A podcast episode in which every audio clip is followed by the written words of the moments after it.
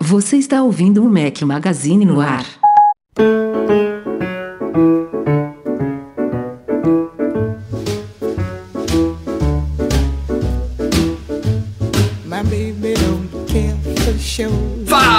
Do Mac Magazine, sejam bem-vindos ao nosso podcast 329. Bom dia, boa tarde, boa noite, boa madrugada a todos. Fala aqui Rafael Fishman.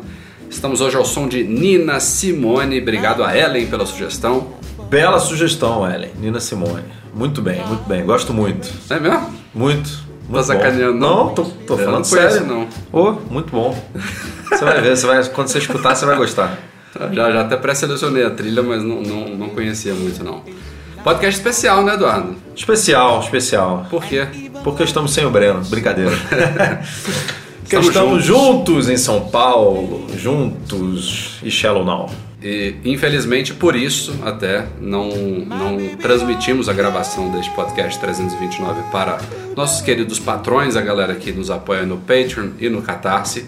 Estamos gravando aqui de um, de um Estamos- quartinho com mal, pouca conexão, gravando local e tudo mais, enfim, seria um pouquinho Fora do habitat natural. E fora do horário também, né? O pessoal tá almoçando agora, são meio-dia, 13 de 4 de julho, quinta-feira. Já acabamos de mudar de horário, já estamos gravando no, fora do, do comum, É, mas enfim, Mas pra vocês não vai mudar muita coisa. que- Pra quem escuta, obviamente, editado, né? editado não vai mudar absolutamente nada. É, o, dia, o dia foi mantido, estamos gravando na quinta-feira, aproveitando aqui uma, uma breve viagem a trabalho aqui a São Paulo. Chegamos ontem, já vamos embora hoje, basicamente, então foi bem corrido. A galera sempre pede um encontro na- nosso aqui do, Mac Magazine, um novo, né? Depois de anos em São Paulo, a gente nunca O faz. último já tem. Vamos, vamos nos comprometer aqui a próxima vinda a São Paulo para organizar alguma coisa? Vamos, vamos. O último Tá na foi hora, na, né? Na FENAC. FENAC. Acho que nem existe mais. Eu acho que nem existe mais, exatamente. Então, faremos promessa, isso. promessa nossa aqui. Próxima vinda a São, a São Paulo, a gente vai combinar um encontro grande aí com leitores e ouvintes. Beleza? Simbora pra pauta da semana.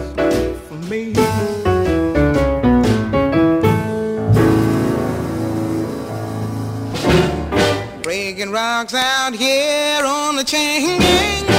Como a gente falou na semana passada, toda essa história da saída do Johnny Ive da Apple daria pano pra manga, né? Não seria só aquela notícia de última hora que a gente cobriu no podcast passado. É, aquilo ali foi a introdução da introdução. Tivemos aí vários desdobramentos. Foi literalmente a primeira notícia. É, Depois, ali. obviamente, viriam outras. Na semana passada a gente interrompeu a gravação do podcast para dar a notícia, voltamos, conseguimos cobrir aqui o início do início, mas rolaram uma série de coisas desde então.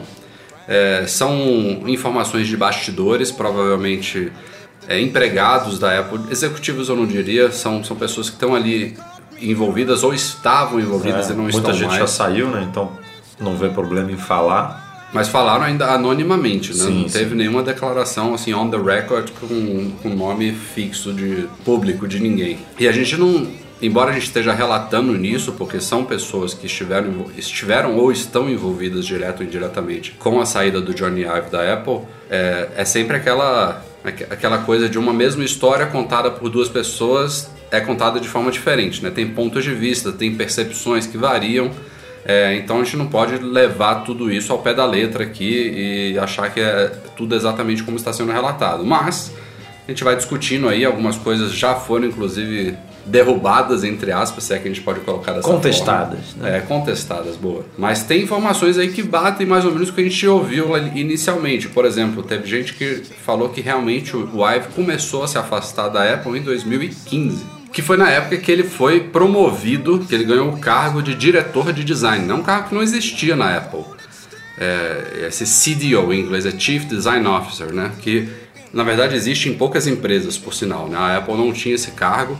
O Johnny Ive era vice-presidente sênior de design e a impressão que deu é que ele ali estava subindo um degrau na Apple, né? Tava virando um C-level executive, que é esses executivos com C na frente, o CEO, COO, CFO, e ele era o CDO. Então ele tava ali quase que na mesma linha de hierarquia do Tim Cook, do Jeff Williams, do Luca Maestre, né, nos top executivos, a gente já sabia que ele tinha um poder na Apple, até antes de subir nesse cargo, muito grande. Ele era o, talvez o, o Tim Cook era o braço direito, ele era o braço esquerdo do Steve Jobs, né, o Johnny Ive. Há informações realmente de que ele tinha um, um histórico e, um, e, uma influência na Apple tão grande quanto o Steve Jobs. Então, na Apple, desde que o Steve Jobs morreu, ele era o cara assim que dizia o sim ou não para projetos da Apple. E aí a impressão que deu é que realmente ele estava subindo ali, mas parece que não foi bem assim. Foi uma. Subiu caindo. É o tradicional subiu caindo. É, não sei se. Eu ia usar a palavra homenagem aqui, mas não é bem uma homenagem. É um, um reconhecimento, talvez, por todo, toda a influência dele na história da Apple e uma forma de ele estar tá ali ainda. Essa saída dele impactou, né? Tem gente muito preocupada, tem gente que está até contente, né? Porque houve algumas falhas aí em produtos e serviços da Apple nos últimos, nos últimos anos, principalmente produtos, né? O, o Ive não se envolve muito em serviços, mas se envolveu desde o iOS 7 em software. Então, teve gente que não, não gostou desse, desse, desses rumos que a Apple tomou nos últimos anos e está até comemorando a saída dele com a esperança de que venha tempos melhores. Mas era fato, e a gente falou isso no podcast passado, que quando o Ive saísse, o baque seria similar a o que a gente viu na morte do Steve Jobs, né? Era o cara ali que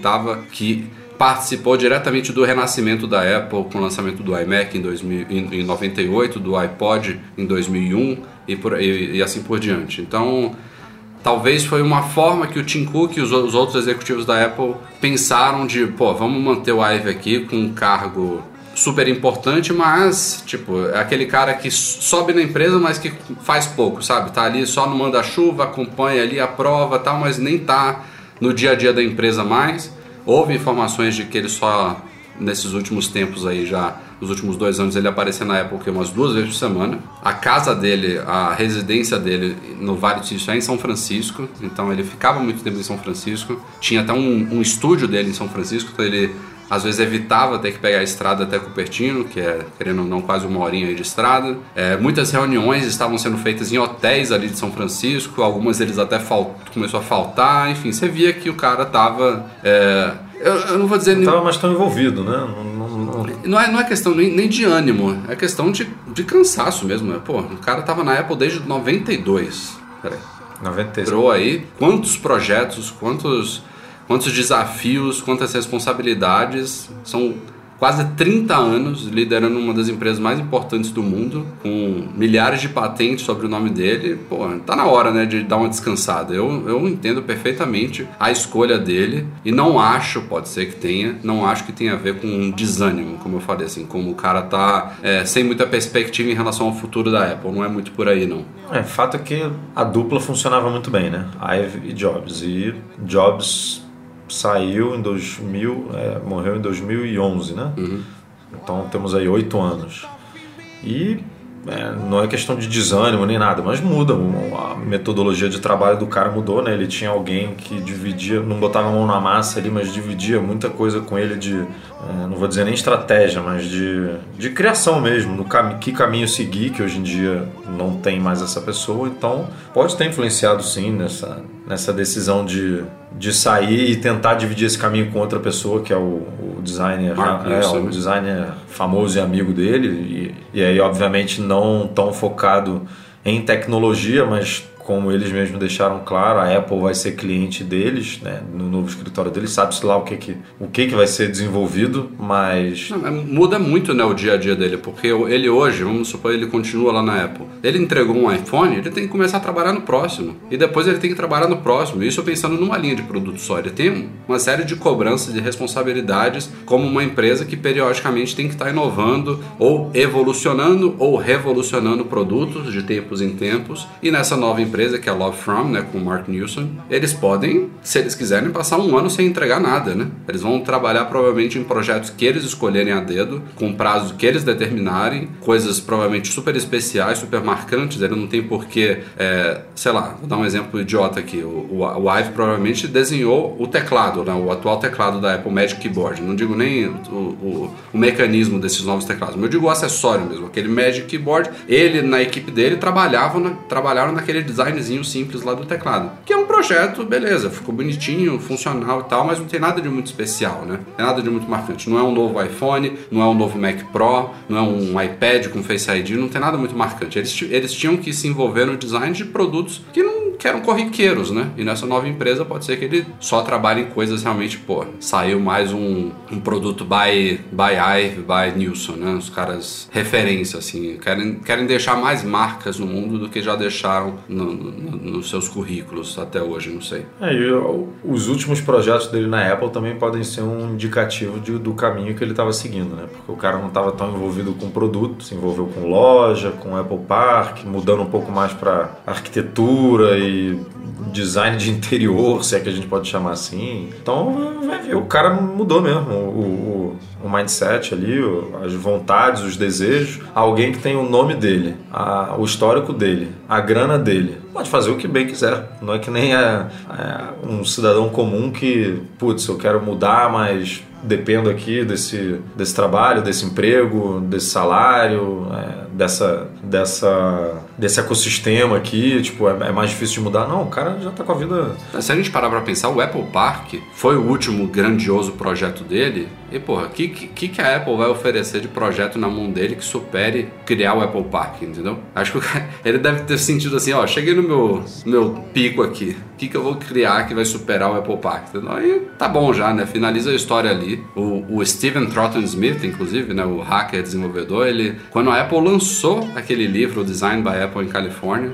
algo, algo foi uns dois, três anos atrás, né? É, já, acho que já tem até mais tempo. Mais já. É, ele, ele observou na Apple, ele, ele teve a sagacidade de perceber, porra, esse livro, ele, em teoria, é um portfólio de produtos da Apple, mas ele só abrange produtos da era Ive. E ficou realmente claro, e o Ive, ele apresentou o livro na época, né? Ficou claro que aquilo ali era uma, uma um começo de uma despedida do Ive, né? Tipo, os caras, ó, aqui tá o meu portfólio, Tô começando a pisar no freio aqui e agora a coisa está se concretizando de fato. Eu achei curioso aí uma das informações de bastidores que surgiram nesses últimos dias, dizendo que ele teve pouco envolvimento na criação do iPhone 10, que foi possivelmente a maior mudança no iPhone aí nessa, é. nessa última Essa década. informação foi meio bizarra, se é que a gente pode chamar assim. Né? Porque Tem um vídeo o... icônico dele, né, apresentando o iPhone 10. Ah, né? E era o iPhone, assim, se você parar pra pensar, foi o que você falou, foi a grande mudança de projeto, né, de de design, de visual, de tecnologia. Né? A gente teve troca de sistema biométrico, troca de tecnologia de tela, né? tela ponta a ponta, é, sistema de câmera que mudou, né? Antes era horizontal, é vertical, enfim, muitas mudanças visuais. A estrutura voltou a ser de vidro, né? Que era de é. alumínio é. até então, para possibilitar recarga sem fio. Então, foi um, foi um aparelho que mudou muita coisa, que paviment, literalmente pavimentou o caminho para essa nova geração que a gente está vendo, né? com o 10S e agora com o 11, se é que vai se chamar assim. Então, é difícil imaginar ele não se envolvendo com um projeto desse. Né? Foi meio. Eu recebi essa notícia um pouco surpreso. Não só você, né? É, o Tim Cook também não, não, não gostou muito, não. É, inclusive, rebateu né, as afirmações, dizendo. Não, foi só o, essa. Foi o Wall Street Journal é, que falou não, dessas coisas. Não só dessa coisa do envolvimento dele com o iPhone 10, mas tudo isso que você falou, né? De que ele não estava mais indo para a empresa, que ele deixou o dia a dia é, há mais ou menos quatro anos, quando o Apple Watch foi lançado, que ele já faltava reuniões, que, enfim, é, é esse desapego dele com a Apple foi rebatido pelo Tim Cook, é, mas a gente sabe que alguma coisa, assim, a, a história não é nem lá e nem cá, né? É, provavelmente pode ser um meio termo disso uhum. tudo aí, porque se o cara tá saindo, realmente é, alguma coisa aconteceu, seja no comportamento dele ou na cabeça dele. E a gente sabe que esse boca a boca boca também gera um, um- um- é o tal do telefone sem fio que a gente sabe que é aquele eu aumento, eu não sei nem como é que é aquele ditado lá do, do- é do aquele, daquele cara de televisão, né? Eu, eu aumento, mas não invento. Sou péssimo ditado, Então tá? ele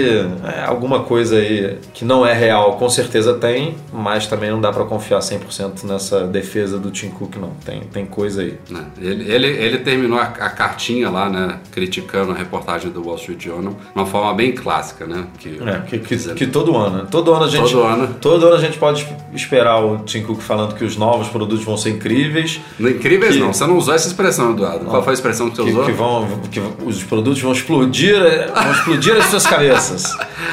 É, ele sempre fala que o iPhone é o melhor iPhone já criado. É, E não deixa de então- ser, né? Pô, vai é lançar um iPhone novo porra, pior que, que o anterior? Que argumento de venda é esse, né, cara? Tipo, Ah, é. não, não- você não tá lá para falar o óbvio, né? Você tá lá para falar o que a pessoa não espera. Tipo, você falar que o iPhone vai ser, que o iPhone desse ano vai ser o melhor que já existiu, que o, é, que o Mac, mas, mas acontece, né? De você lançar uma coisa pior, tipo o MacBook Pro, né, com teclado, teclado falha, né? teclado pior, enfim. Mas, mas ninguém faz isso querendo, né? Todo mundo faz querendo lançar algo melhor e às vezes erra. Então, é, esses, esses, esse discurso do Tim Cook aí a gente já pode encarar com bastante previsibilidade. Por fim, teve também algumas informações até sobre protótipos, né? Uma história aí de um- uma, te- uma televisão, ou seja, o Gene Munster não, não inventava aquelas coisas anos atrás, né? Tinha de fato. E era óbvio, né? Era Esse, é- óbvio. esse, é, aí o- era esse é o tipo de produto que não tem, não tem como os caras não terem experimentado lá dentro. Daí a se tornar um produto de consumo, ir para as lojas, ter um nome, um preço e ser apresentado, são outros 500, né? Mas a Apple ter experimentado criar um televisor próprio, isso aí, pô, E a gente sabe que o, o Ive ele era um, ele é um fã de protótipo, né? A tem histórico que ele sempre gosta de, de prototipar para ver como a coisa vai ficar e tal. Então, assim, o que deve ter de protótipo lá da Apple não tá no gibi. Tipo, os caras devem produzir absolutamente tudo, qualquer ideia que eles têm, eles estão lá prototipando para ver se funciona, se não funciona no mundo real, né? Então, E a informação era de uma TV bem Apple-like, é, né? a- a- pe- só para explicar como que se chegou nesse protótipo de Apple TV, isso foi quando o Johnny Ive assumiu a, é, a, a responsabilidade pelas interfa da interfaces humanas, né? Do, basicamente, ele ficou responsável pelo visual do iOS. É, quando o Scott Forstall saiu da empresa, então a primeira reunião que ele fez é, com a equipe de design, ele chegou lá, né? Falou, não, agora o, o Scott está fora, quem vai tocar aqui sou eu, e aí talvez para dar uma, uma agradada, né? Criar um elo ali com a galera, com a nova equipe que estava debaixo do, do braço dele ali, ele levou esse pessoal para conhecer o estúdio, o famoso estúdio de design, é, que basicamente ninguém na Apple conhece, né? E quando, é, há pouco tempo, quando a primeira vez que os jornalistas entraram lá, o estúdio estava todo coberto, né? Tinha um monte de lençol cobrindo, Normal. lençóis cobrindo os produtos e tal. Então ele levou esse pessoal para lá e eles conhe- e foi na época do, desse protótipo, é, da- dessa experimentação da Apple TV, que eles estavam testando televisores, né? E aí os detalhes são esses, de que era um televisor bem minimalista, né? Era quase uma, uma folha de vidro ali com pouquíssimos é, detalhes de botões e tudo. Então é interessante pensar como seria esse produto, né, da Apple. E um carro. É, o carro é uma história que ele fez o ele fez o protótipo né, para apresentar para o Tim Cook e um protótipo de carro que era 100% controlado por voz, que não tinha volante. Deus me livre. Ou seja, a Siri era responsável pela direção do carro. Então, obviamente, a Siri é, não estava preparada para isso, né? Para essa demonstração desse protótipo. Então, ele contratou uma atriz para simular a Siri, basicamente. Porque a gente sabe que se tivesse a Siri ali, né? E aí um leitor até comentou lá, tipo, é, eu não é, vou pesquisar na internet o, é, o que você quer dizer com vire à direita, né? tipo, a gente sabe que não ia dar muito certo. Então, é, mas é, é isso, né? A função do função do, do cara é imaginar o futuro ali dentro. Então, E era um carro sem volante, né? um Exatamente, carro um carro totalmente sem volante. autônomo mesmo, né? porque se você parar para pensar num futuro onde os carros serão realmente 100% autônomos, não faz muito sentido Não. o interior do carro ser como é hoje, né? Você é, Você ganha muito espaço. posicionado né? dessa forma, né? Ali atrás de um volante, de uma marcha, de um pedal de acelerar, frear. Então dá para rever 100% o interior do carro, né? E a gente não tem informações de como seria esse interior do carro, se ele simplesmente tirou o volante e deixou a cadeirinha ali do jeito que está hoje, ou se ele redesenhou tudo, né? Criando, sei lá, um, por exemplo, uma, um, sofazão redondo ali onde as pessoas conversam. A gente não sabe dizer como foi isso. Mas ideias nesse sentido aí é o que não falta. Mas é interessante ver que o projeto Titan, projeto Titan hoje é, já, já foi cogitado até não é, ele não ser relacionado atualmente a um carro, né? a, um, a um produto físico em si. E tá aí a prova de que as ideias da Apple ainda estão né, completamente abertas. Tipo, pode ser qualquer coisa. Desde um simples é, sistema autônomo até realmente um carro 100% completo by Apple. Né? Quem também deu as caras essa semana entre os executivos da Apple, cedendo umas duas entrevistas, foi o Eric Yu, que é o vice-presidente sênior de software e serviços de internet da Apple. E um dos novos serviços que está aí sob a tutela do, do Eric Yu é o Apple TV Plus, né, que vai ser lançado aí daqui para outubro, provavelmente. É o serviço de streaming de vídeos da Apple, que vai ser lançado mundialmente, inclusive no Brasil. E é importante aqui a gente clarificar uma coisa que ainda paira como dúvida, acho que para algumas pessoas, né? Porque o Apple TV Plus ele vai ser colocado, vai ser posicionado provavelmente como um concorrente, inevitavelmente, né? Não, não que a pessoa tem que escolher um ou outro. Se a pessoa puder, ela pode assinar múltiplos serviços, mas ele vai chegar como um concorrente de Netflix, como um concorrente de Amazon Prime Video, mas também como um concorrente de uma HBO, de uma Paramount, Disney, de empresas que não licenciam conteúdos, né? que têm conteúdos próprios. E essa vai ser é, a base do Apple TV Plus. A Apple tem gente que ainda está imaginando que, embora a gente não saiba qual vai ser a mensalidade do Apple TV Plus, isso não foi revelado ainda, mas tem gente que acha que a Apple quer licenciar conteúdos lá dentro. E não vai ser isso. O Apple TV Plus é exclusivamente conteúdos originais. Não, tanto não é que ela já falou que vai ser lançado em mais de 100 países. E ela só consegue fazer isso quando é coisa própria. Porque é né? é coisa própria. Porque se tiver um filme filme ali de uma outra. de um outro estúdio, de uma outra produtora, esse filme. E olha que a Disney, a ah. Disney, não sei porquê, vai ter um, um, um, rollout bem lento. Vai, vai. Não sei porquê. Porque eu acho que ainda assim o catálogo da Disney hoje já é, é muito maior né, do que o da Apple por coisas que ela já fez no passado e essas coisas que ela já fez a, no acordos passados e essas coisas já fez que ela já fez que ela comprou a ainda tem da acordo deve ter ela já de contratos a gente né? sabe que tem coisa da Disney na Netflix tem coisa da Disney naquele é é tem coisa mesmo. da Disney é, então é difícil ela tem que esperar isso tudo uhum. limpar é para poder lançar no, no, é no serviço dela. E, pelo menos a curto prazo, a tendência é essa mesmo, né? Da, desses serviços serem de conteúdo original. Porque começou com o Netflix dominando é, com todos os conteúdos de todos os estúdios e produtores. Sem conteúdo próprio na Sem Netflix. conteúdo próprio. Mas hoje em dia, todo mundo está com conteúdo. A Warner vai lançar o sistema de streaming dela, a, a, a sei lá, acho que é a ABC,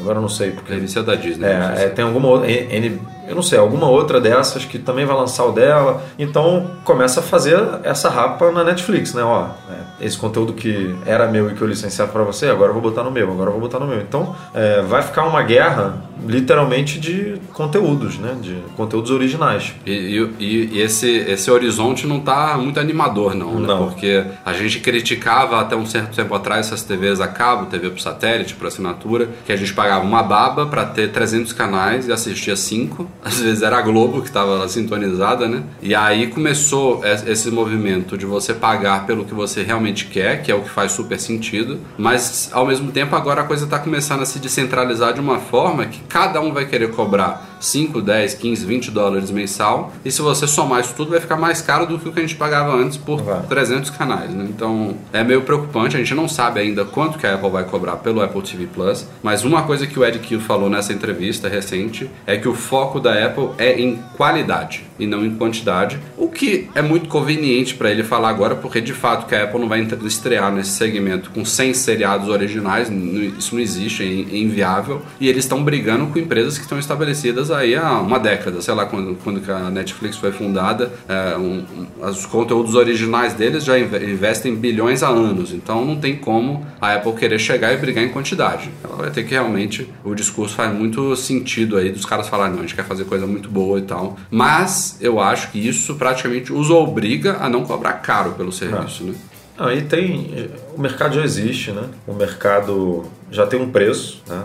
Falando de Brasil aqui, a gente sabe que o Netflix varia de 20 e pouco a 30 e pouco, que o HBO é 30 e pouco, que o. É, tem uma faixa de preço ali já estabelecida. Que você, se você for cobrar muito mais, você tem que oferecer. Muito mais não, um pouco mais, você tem que oferecer mais. E a gente sabe que a Apple já não vai oferecer esse tanto mais, pelo menos no começo. Então. E ela não tem, ela não tem um histórico no segmento, né? Então o pessoal é reticente. Tipo, tem, teve aquelas informações aí de que as séries vão ser todas family friendly, então não sei se vai evitar violência, sexo. Eles até se posicionaram também, né, quanto a isso, rebatendo é, essas afirmações que, não é bem que, assim, né? que os executivos não interferem de jeito nenhum. É, eu, eu, acho que os executivos podem talvez não interferir, mas essa pegada family friendly de série para todo mundo, não, isso é, pode assim, ter sido uma que, determinação. O que a gente viu já, a Apple já apresentou conteúdo, alguns dos conteúdos em dois eventos, né? No evento do ano passado e no evento desse ano também, nos cinco minutos ali da WWDC, ela mostrou aquele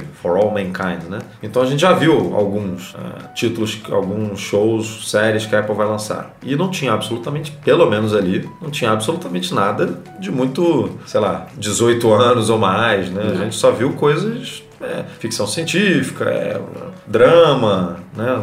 enfim, não tinha nada preocupante ali nesse sentido. É, mas pode ser que realmente venha, que ela simplesmente não, não achou interessante destacar ali nesses dois eventos, mas eu não duvido que tenha alguma coisa mais apelativa para alguns certos públicos, não. É, ela, ela tem que realmente pensar bem nesse preço, porque ela primeiro precisa se provar como uma empresa que vale, vale esse pagamento, né? O Apple Music nem é base para isso, porque não tem conteúdo próprio não. no Apple Music. É, é, é, licenciado. O que ela fez foi o certo, né? Que foi chamar grandes nomes, né? Você viu lá J.J. Abrams, Steven Spielberg, Oprah, tipo, isso é uma chancela, Lógico. entre aspas, para o conteúdo dela, né? o conteúdo que está, está sendo produzido. Então, ela falou, ó, eu vou ter meia dúzia de programas aqui de séries, mas olha aqui quem é que está fazendo. Então pode assinar que ruim não vai ser, né? Você pode não, não pode não ser o mais maravilhoso do mundo, mas é difícil ver um J.J. Abrams, um Steven Spielberg entregando uma coisa muito ruim. Então tem ali já um, um,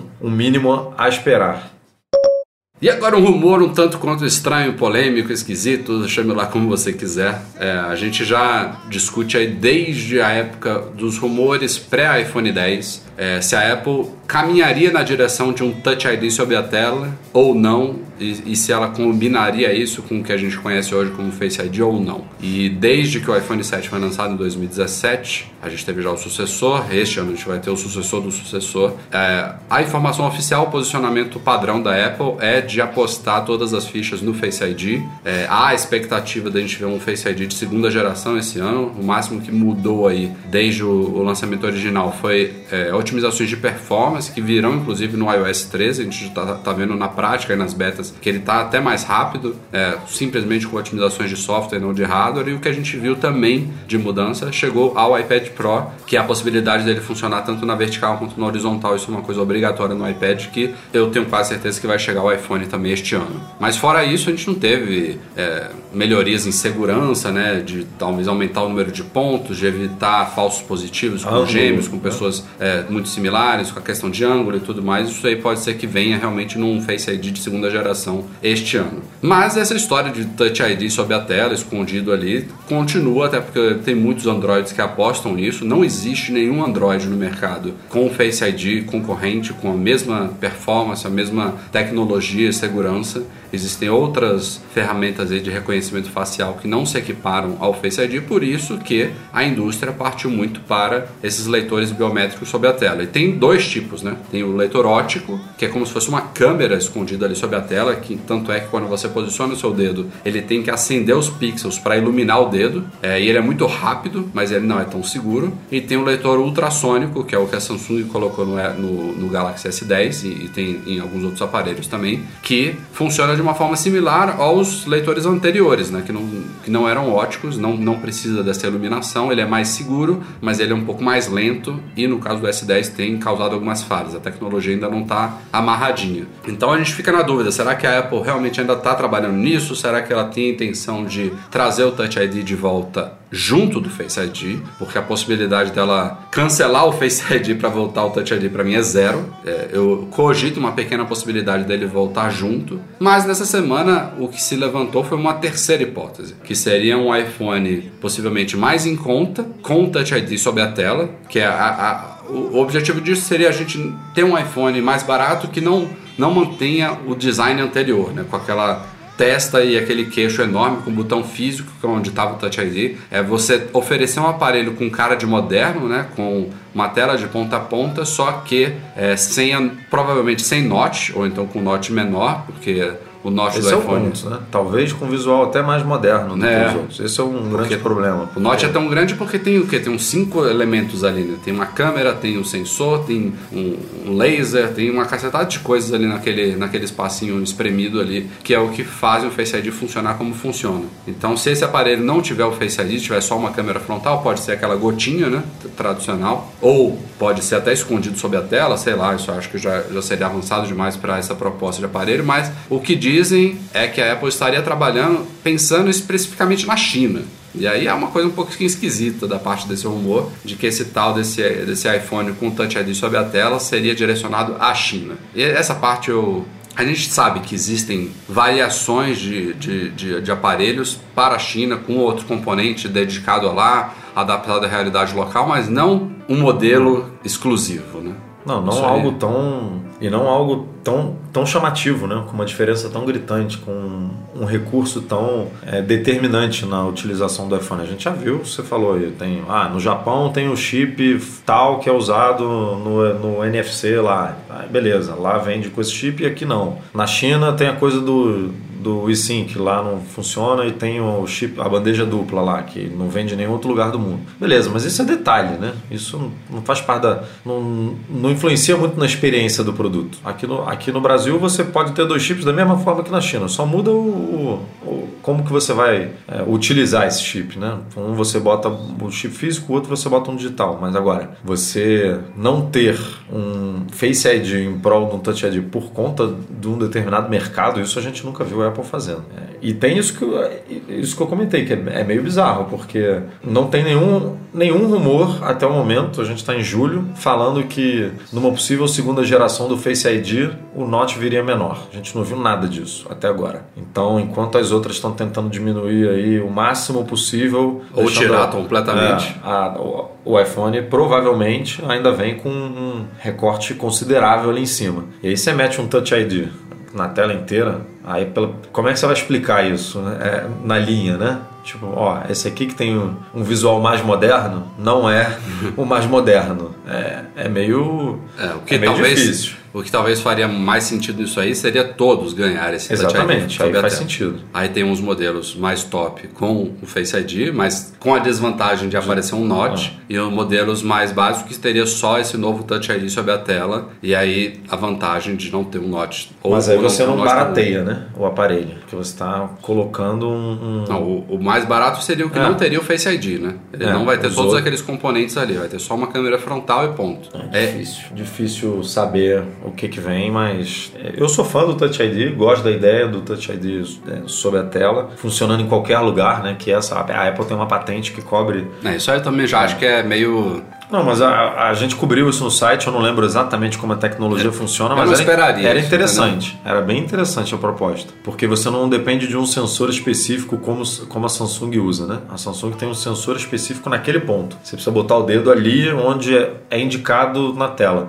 É, mais ou menos do mesmo tamanho é. de antes, só que é sob a tela, né? a, o, o- a, a proposta da Apple, que ela registrou, mas a gente não sabe até que ponto essa tecnologia realmente existe, está pronta, é que você poderia botar o dedo em qualquer lugar da tela. E não tem sensor. Ou pelo menos metade para baixo, Ah, não né? tem sensor físico ali lendo o seu dedo, porque isso seria transmitido por é, ondas né, sonoras.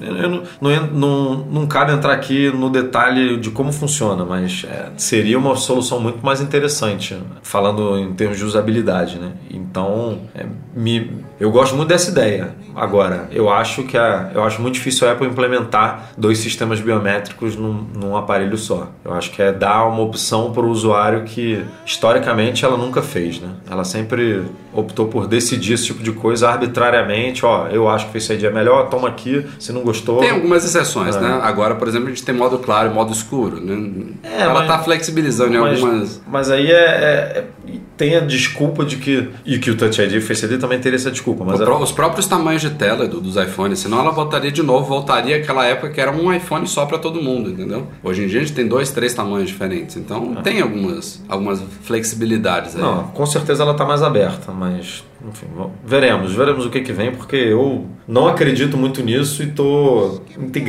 intrigado aí com, essa, com esses rumores aí, o caminho que esses rumores estão tomando.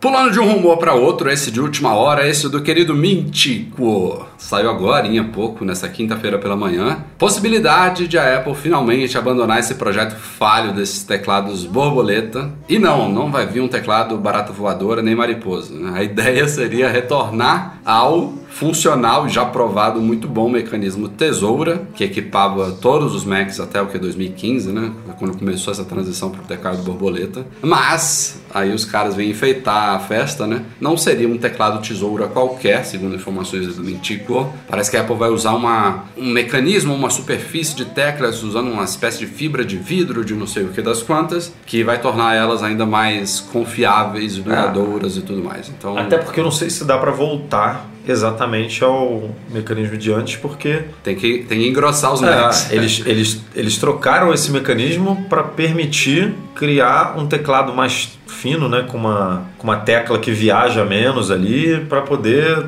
é, caber nesse projeto novo de MacBook e MacBook Pro e Air mais fino. E aí você voltar para o tesoura normal, tradicional, você teria que subir isso mais um pouco, porque o mecanismo precisa de espaço. E aí, meu amigo. Cara, eu, eu tô e, olhando, e, a gente tá gravando. Em vez de aqui... destruir teclado, você ia destruir a tela, né? Porque hoje em dia você fecha, fecha a, a tela e ela ainda assim encosta um pouquinho no teclado. Imagine com um teclado mais para cima. Tô aqui pegando, analisando meu MacBook Pro de 2016. Tudo bem que não mudou nada, né? Em termos de espessura pro de 2019, né? Mas é muito fino essa não, porra. Muito fino. Dá para subir um pouquinho.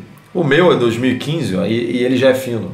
É que você, quando você compara o 2015 com 2016, você realmente vê que o 2016 é, é, é ainda mais fino e, e, impressiona. Agora, não, o 2016 não cabe, eu acho, uma USB. É, ela, ela fica tipo para baixo, né? né? Ah. Ela, ela não tem altura para uma porta USB, é muito fino. É, o, o, meu já fica no limite ali, já fica bem. Pois é. é você, quando você espeta, ele já fica o, o conector em o si já fica em alto relevo. Passa né? um pouquinho, né? Então é, assim, isso é uma coisa que a Apple tem que fazer. Isso está manchando muito a, a credibilidade dela. É como a gente falou, ela lançou o modelo 2019 e no mesmo dia colocou ele na página do recall dos, dos teclados. Isso aí é um atestado, é. não tem. Isso é assim, ó, alguma, algo realmente novo está vindo por aí, enquanto a gente não termina esse projeto a gente deu uma melhorada aqui no que dava.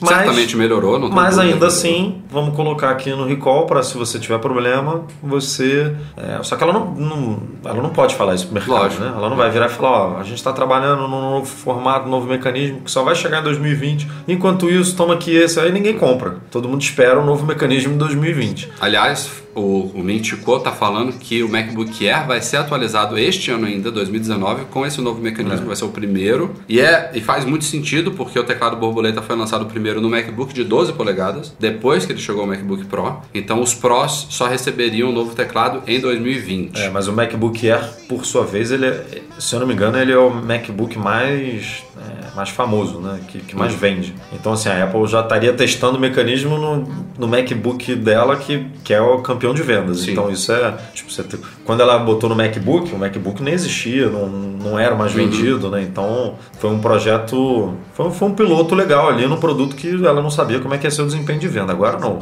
Vindo no MacBook Air, ela tem que estar muito segura aí do que, que vem pela frente. Agora, eu, na, na posição dela, eu teria esperado, né? Em vez de atualizar o 2019 agora, lançaria o MacBook Air e o Pro junto mesmo é, no fim do ano, já que o Mintico está falando que o, que o Air É, ainda tem, vai tem chegar essa esse ano. possibilidade desse tal desse MacBook Pro de 16 polegadas ser lançado este ano, né? É, e aí não faz sentido nenhum. Tem que vir com o Não, teclado novo. Pode ser que nenhum. a linha remanescente, porque esse MacBook Pro de 16 deve vir num patamar mais caro, Infelizmente. infelizmente. Então pode ser que ele, se for lançado mesmo este ano, venha com teclado novo e o resto da linha de 13 e 15 polegadas seja atualizado no ano que vem com esse teclado novo e as outras atualizações padrão. Mas já pintou também brevemente nos sistemas da FCC, que é a Federal Communications Commission dos Estados Unidos, que é a Anatel deles lá. Apareceu, apareceu e sumiu um modelo misterioso de MacBook Pro que teve gente acreditando ser o de 16, que está rumorado aí para este ano, mas também teve alguma referência lá indicando que pode ser a linha de 13 polegadas sem touch bar que não foi atualizada da última vez. Então pode ser Da que última vez não, né? Já tem duas atualizações. Já duas, né? Que, é, que, esse, que esse notebook Bizarro. não é atualizado. Então, ele tem. Ou ele tem que receber melhorias mesmo, ou ele tem que sair de linha. Até porque já ele, ficando ele tá naquele. Tem, tem artigos e vídeos falando quais são as diferenças do MacBook de 12 pro MacBook Air de 13 pro MacBook Pro sem touch bar de 13. Fica uma, uma salada Tá muito. bizarra ali. Tem coisas que um, em um é melhor, que em outro não tem, que não sei o que. Você não sabe qual é, É. o melhor pra você. É muito chato isso. Tá muito misturado aí essa linha e aí ela precisa dar uma rearrumada aí na casa.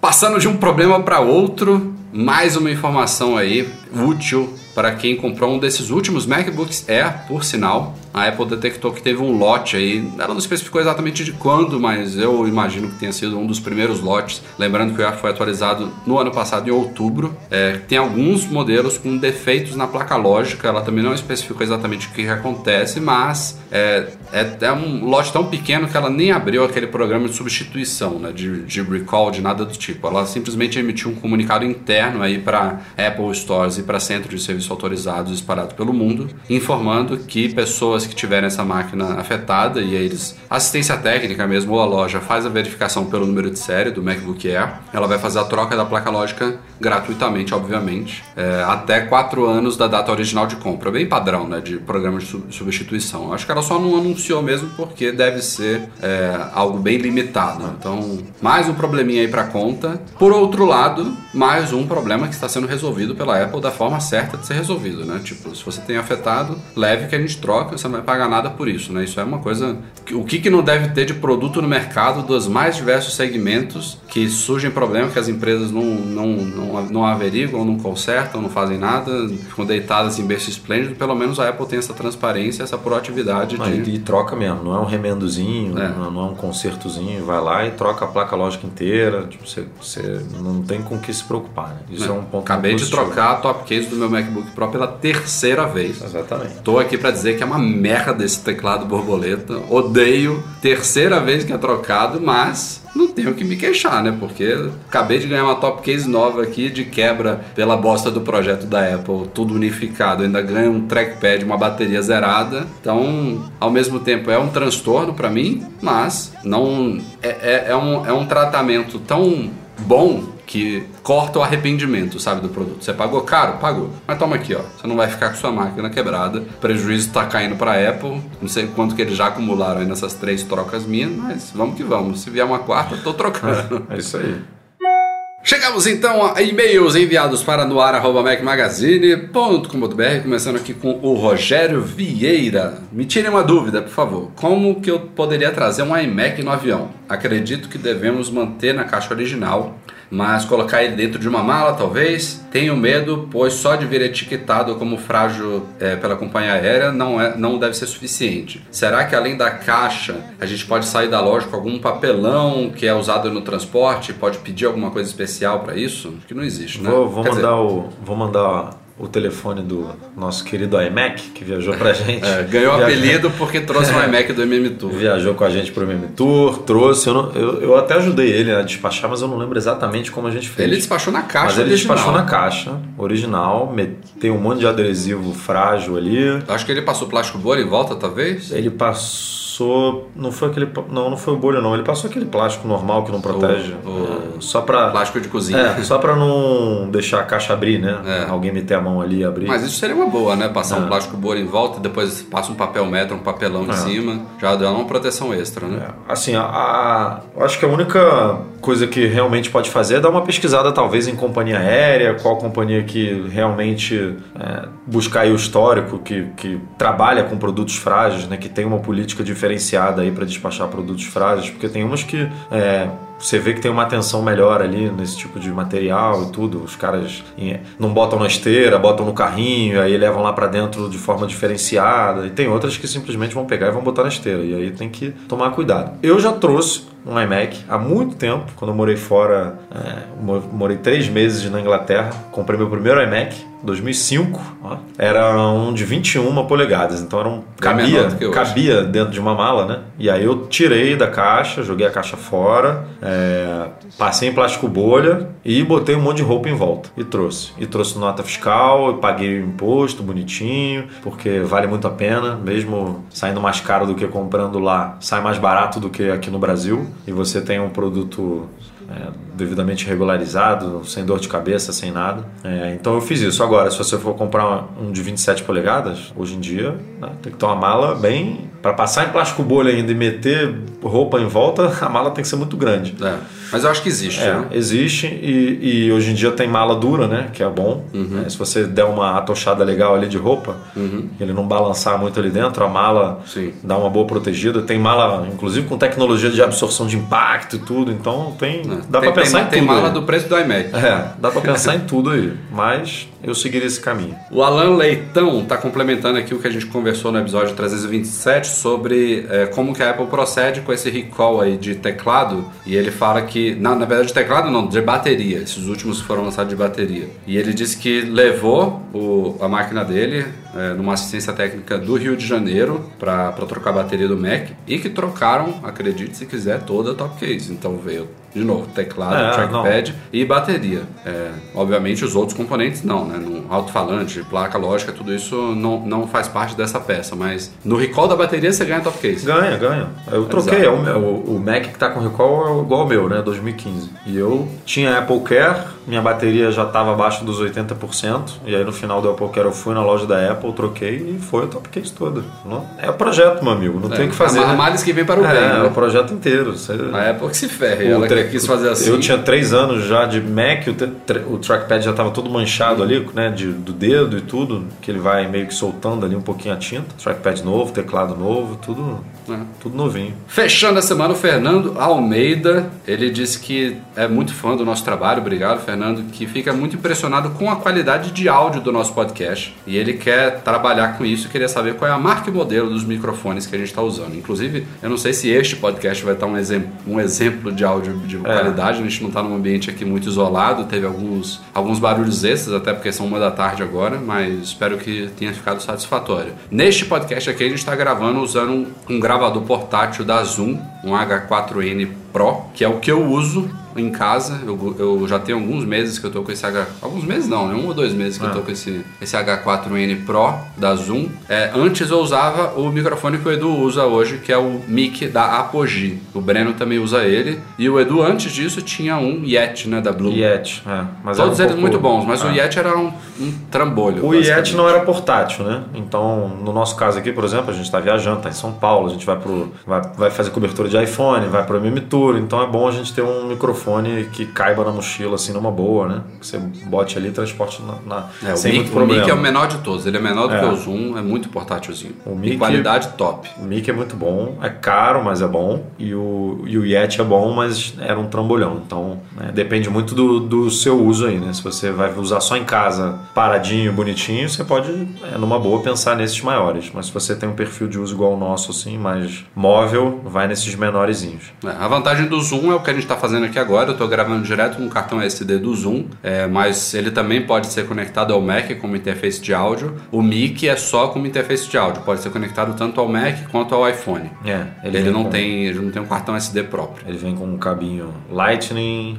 é, USB-C e USB-A. Então você tem aí uma, boas opções de escolha. Mas se você gosta tanto do nosso podcast, né? Acho que tá na hora aí da gente pedir para vocês espalharem Não manda a só notícia, aqui, né? Apresente aí o Mac Magazine no ar pros seus amigos, mande aí para quem curte tecnologia, é, bota a boca no trombone aí, compartilha nas suas redes sociais, vamos fazer esse negócio alcançar mais gente que podem, como você, curtir bastante E vai lá trabalho. na iTunes Store, no aplicativo Apple Podcasts, tem a possibilidade de você dar uma avaliação lá. A única aceitável são cinco estrelas.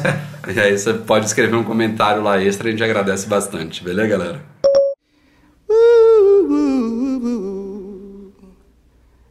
I'm feeling good.